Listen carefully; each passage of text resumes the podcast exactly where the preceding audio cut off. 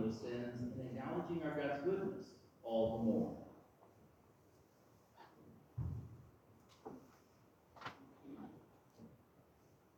Lord Jesus, you were sent to heal the contrite of heart. We pray, Lord, have mercy. Lord, have mercy. Christ Jesus, you came to call sinners.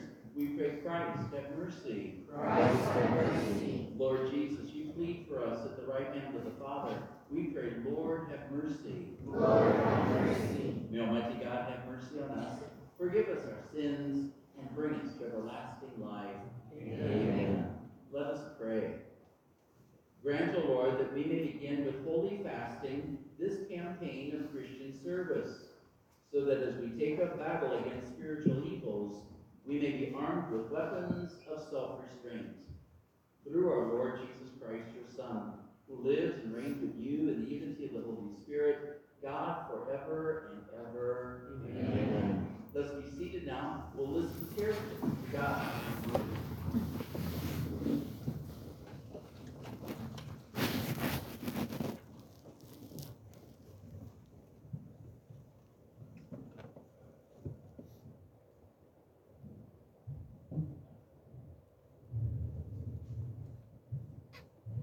A reading from the book of the prophet Joel. Even now says the Lord, return to me with your whole heart, both fasting and feasting in the morning.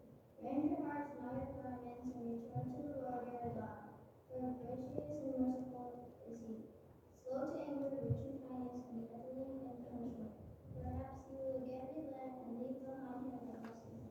Offerings and oblations for the Lord your God, blow the trumpet in Zion, Manifest all assembly, gather the people, edify the congregation, assemble the elders, gather the children, and the infants at the rest.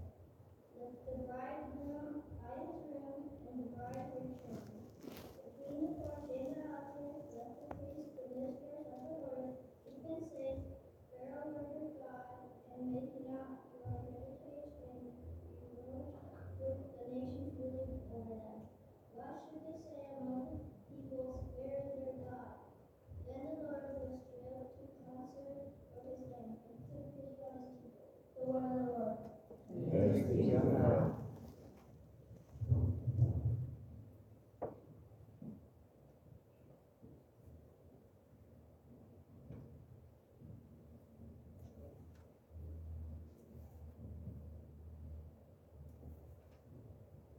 First also, first songs in Leviticus, number fifty-one,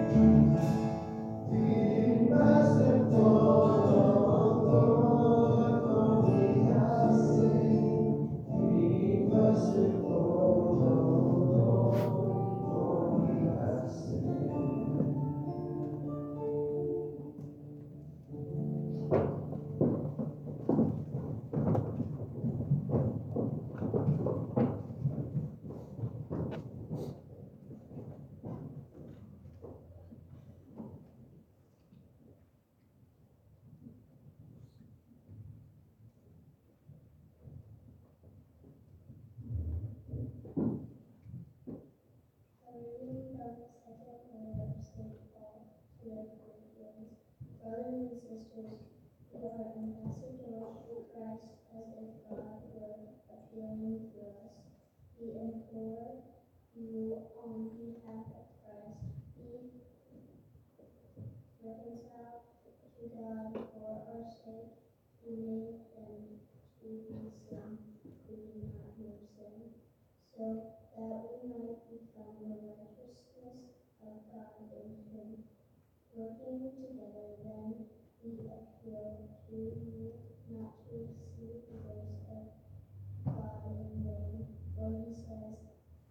in an acceptable time I and on the day of salvation I helped you.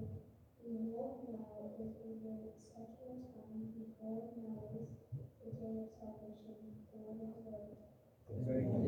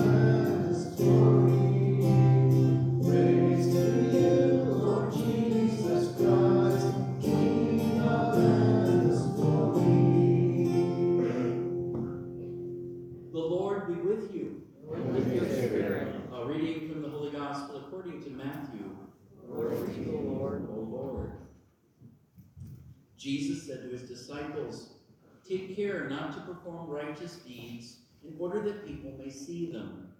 Otherwise, you will have no recompense from your heavenly Father. When you give alms, do not blow a trumpet before you, as the hypocrites do in the synagogues and in the streets, to win the praise of others. Amen, I say to you, they have received their reward. But when you give alms, do not let your left hand know what your right is doing, so that your almsgiving may be secret. And your Father who sees in secret will repay you. When you pray, do not be like the hypocrites who love to stand and pray in the synagogues and on street corners, so that others may see them. Amen, I say to you, they have received their reward. But when you pray, go to your inner room, close the door, and pray to your Father in secret. And your Father who sees in secret will repay you. When you fast, do not look gloomy like the hypocrites. They neglect their appearance so that they may appear to be appear to others to be fasting. Amen, I say to you, they have received their reward. But when you fast, anoint your head and wash your face, so that you may not appear to be fasting, except to your Father who is hidden. And your Father who sees what is hidden will repay you. Dear sisters and brothers, the gospel of the Lord. Praise to you, Lord Jesus Christ. Please be seated.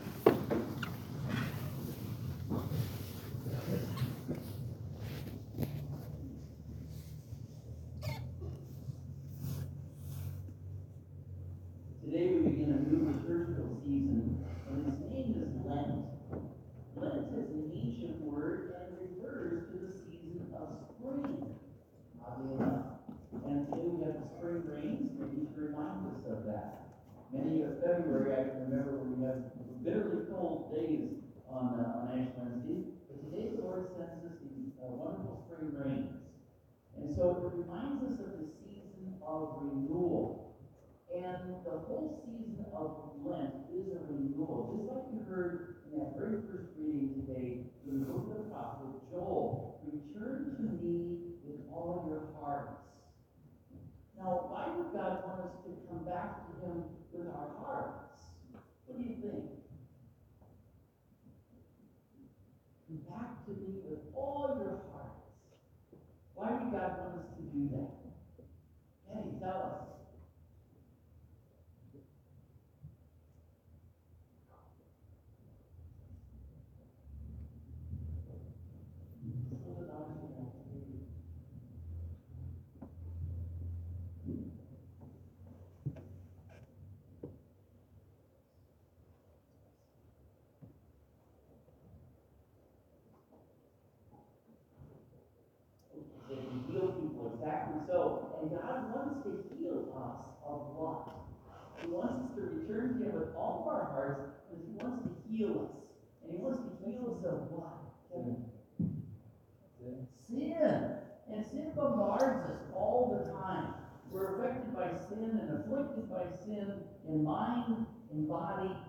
and soul.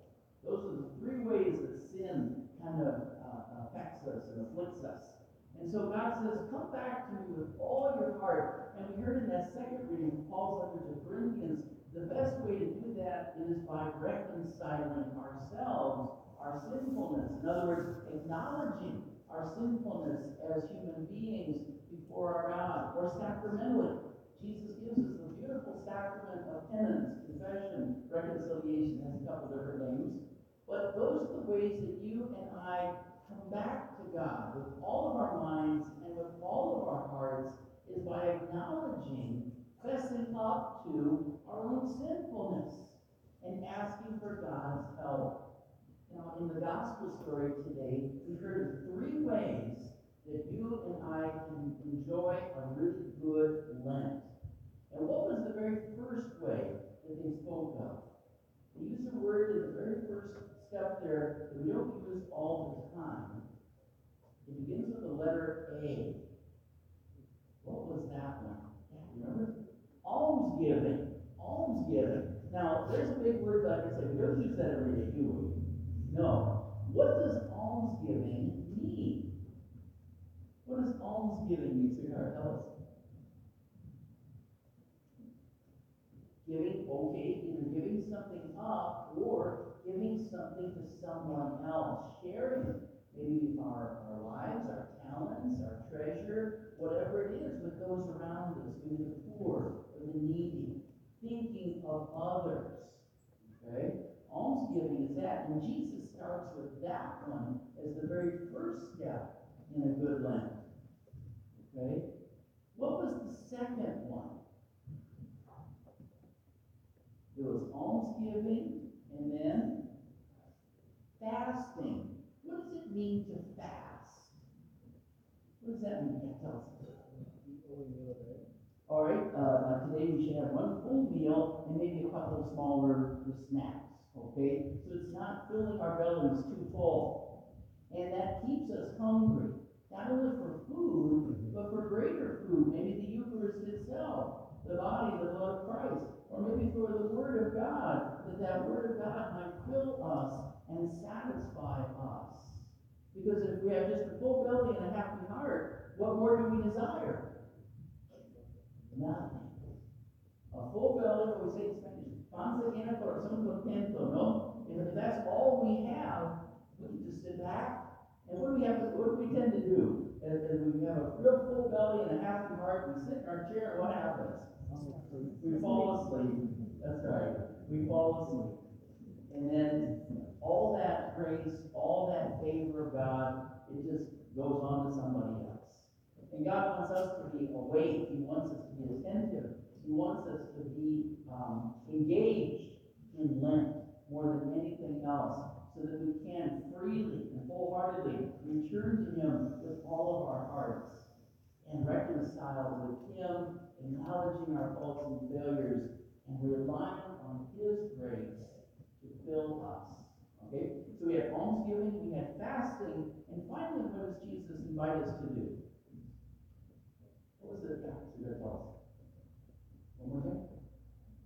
Well, good works, and that includes what?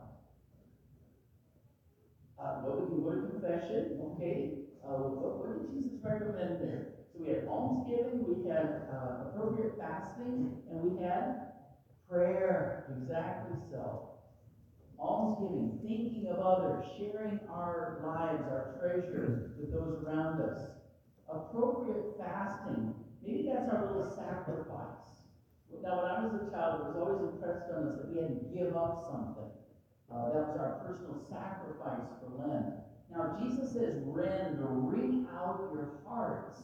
What does Jesus want us to give up? Is it just a, uh, the, the can of uh, like soda, or is it a piece of candy, or is it some dessert, or something like that? Jesus says, rend your hearts. What does he want us to give up? Something that's meaningful to us, good, keep going. Something that's hard to give up, something that's a challenge for us. Keep building on that. What else? What does he want us to give up? We were talking about this, I think, last week and also on Sunday, Sunday homily as well.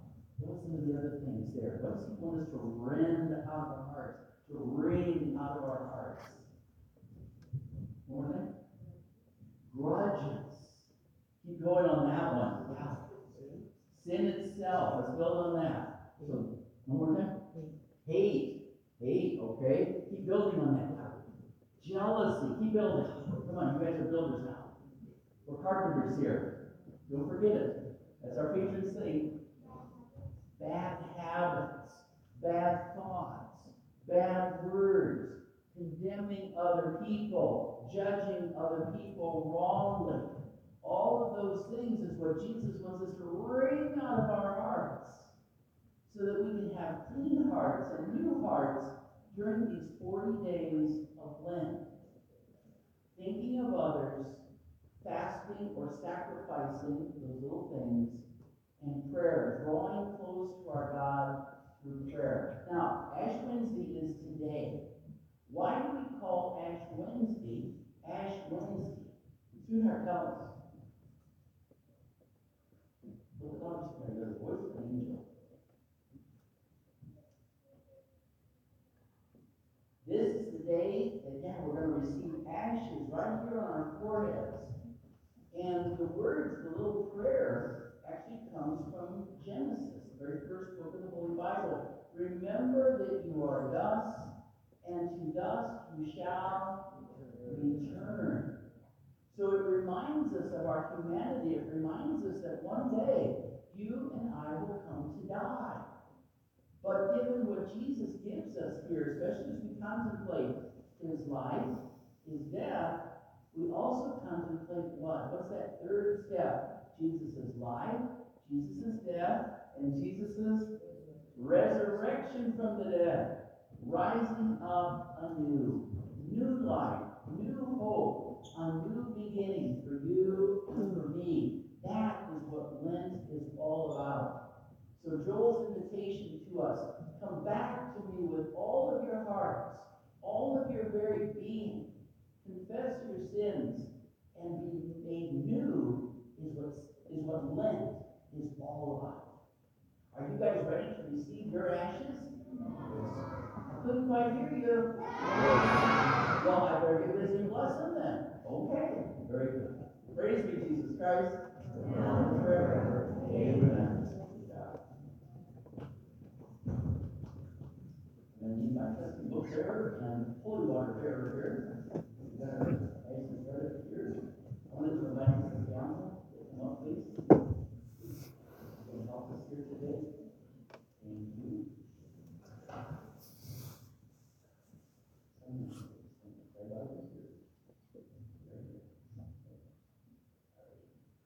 So these are the ashes that are already prepared. Now, these are the ashes that people brought in here to the church. And I burnt these on Monday. Okay, so they burnt down and formed this beautiful fine ash. And that's what we're gonna bless now with this prayer. Dear sisters and brothers, let us humbly ask God our Father that he be pleased to bless with the abundance of his grace these ashes which we will put on our heads in penance. Now, what I want you to do is from your seated position, just extend your hands like this over the ashes. Everybody- Everyone's invited to do this. Just extend your hands like that. Okay? And let us pray. Oh God, who are moved by acts of humility and respond with forgiveness to works of penance, lend your merciful ear to our prayer, and in your kindness pour out the grace of your blessing on your servants who are marked with these ashes, that as they follow the Lenten observances, they may be worthy to come with minds made pure, to celebrate the paschal mystery of your Son, through our Lord Jesus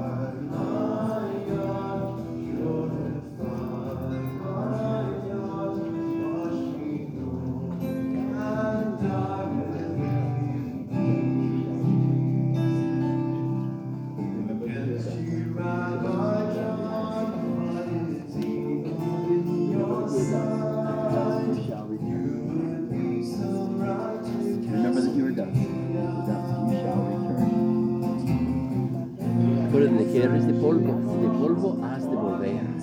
Amén.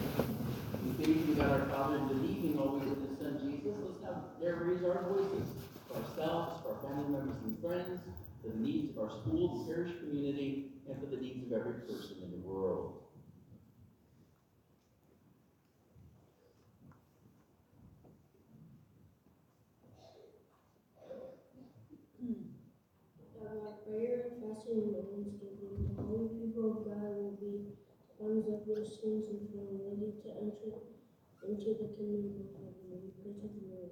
Lord, hear our prayer. That all Christians and all people of good will may listen to the word of God and obey his commandments in their daily life. We pray to the Lord. Lord, hear our prayer. That we will find time each day for God, seek him in the silence of our hearts and learn to love him more and more. We pray to the Lord. Lord, hear our prayer. That children will honor and respect their parents, and that parents will love and respect their children. We pray to the Lord. Lord, hear our prayer. That we may be people of both faith and compassion, respecting basic human rights and living out the love of Christ for our brothers and sisters. We pray to the Lord. Lord, hear our prayer. For the earth that our nation's leaders will be inspired by God's Spirit to protect all of His creation. We pray to the Lord. Lord, hear our prayer. Dear friends, let's invite our Blessed Mother Mary to pray for us sinners as we say, Hail Mary, full of grace, the Lord is with thee. Blessed art thou amongst women, and blessed is the fruit of thy womb, Jesus. Holy Mary, Mother of God, pray for us sinners, now and at the hour of our death. Amen. Saint Joseph, pray for us. I now invite you to be seated. We'll prepare the altar for the Eucharistic sacrament.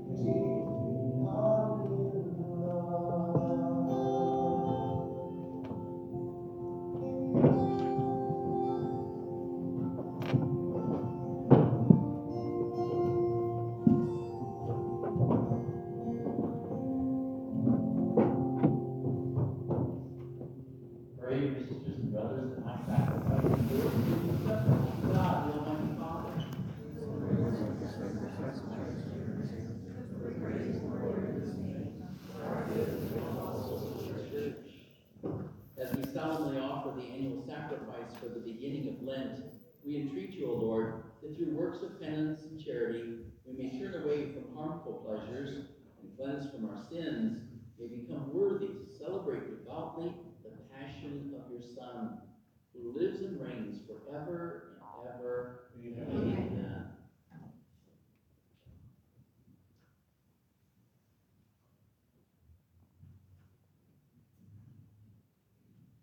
The Lord be with you. Lift up your hearts. Let us give thanks to the Lord our God. It is truly right and just, our duty and our salvation, always and everywhere to give you thanks. Lord, Holy Father, Almighty and eternal God.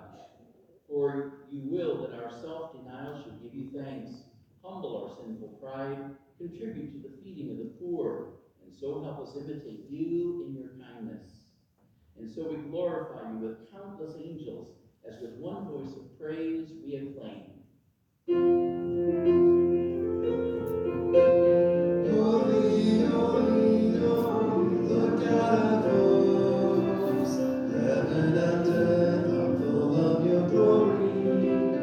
Glory.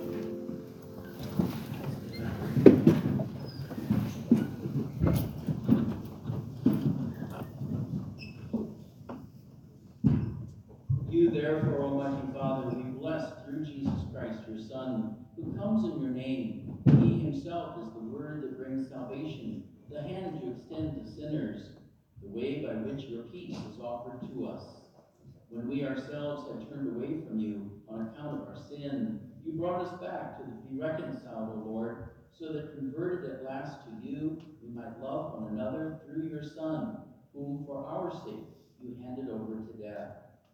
And now celebrating the reconciliation Christ has brought us, we entreat you, sanctify these gifts by the outpouring of your Holy Spirit, that they may become the body and blood of your Son, whose command we fulfill as we celebrate these mysteries.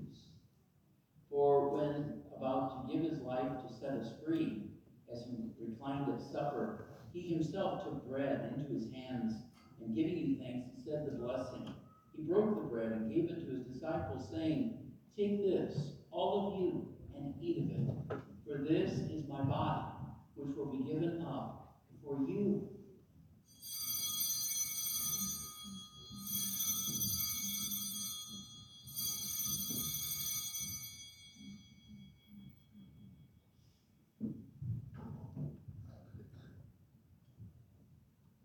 A similar way, on that same evening, he took the chalice of blessing in his hands, confessing your mercy, and gave the chalice to his disciples, saying, Take this, all of you, and drink from it.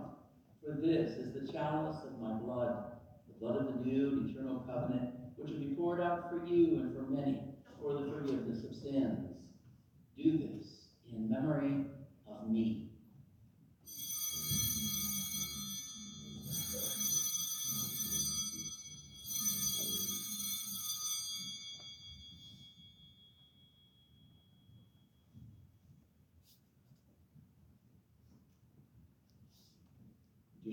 And brothers, the mystery of faith. We proclaim your death, O Lord, and profess your resurrection until you come again.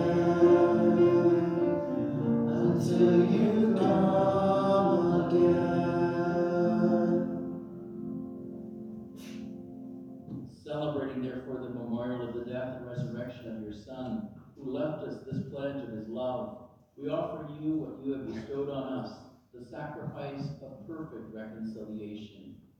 Holy Father, we humbly beseech you to accept us also together with your Son, and in this saving banquet, graciously to endow us with his very Spirit, who takes away everything that estranges us from one another. May he make your church a sign of unity and an instrument of your peace among all peoples.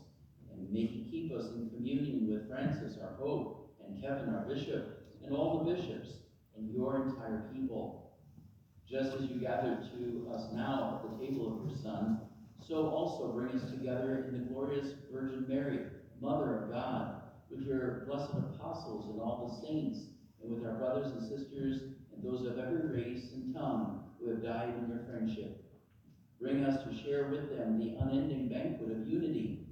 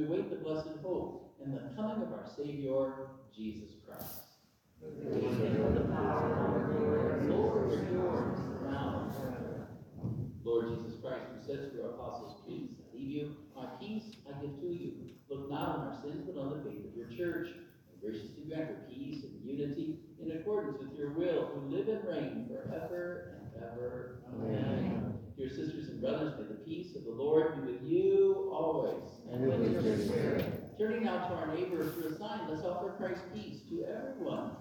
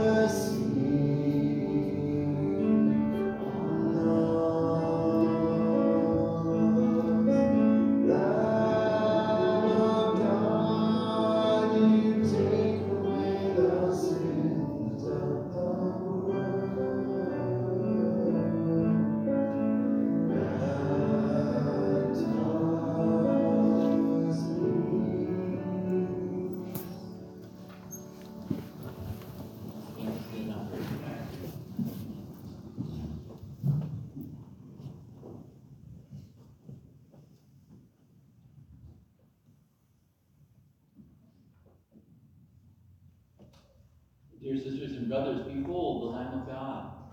Behold him who takes away the sins of the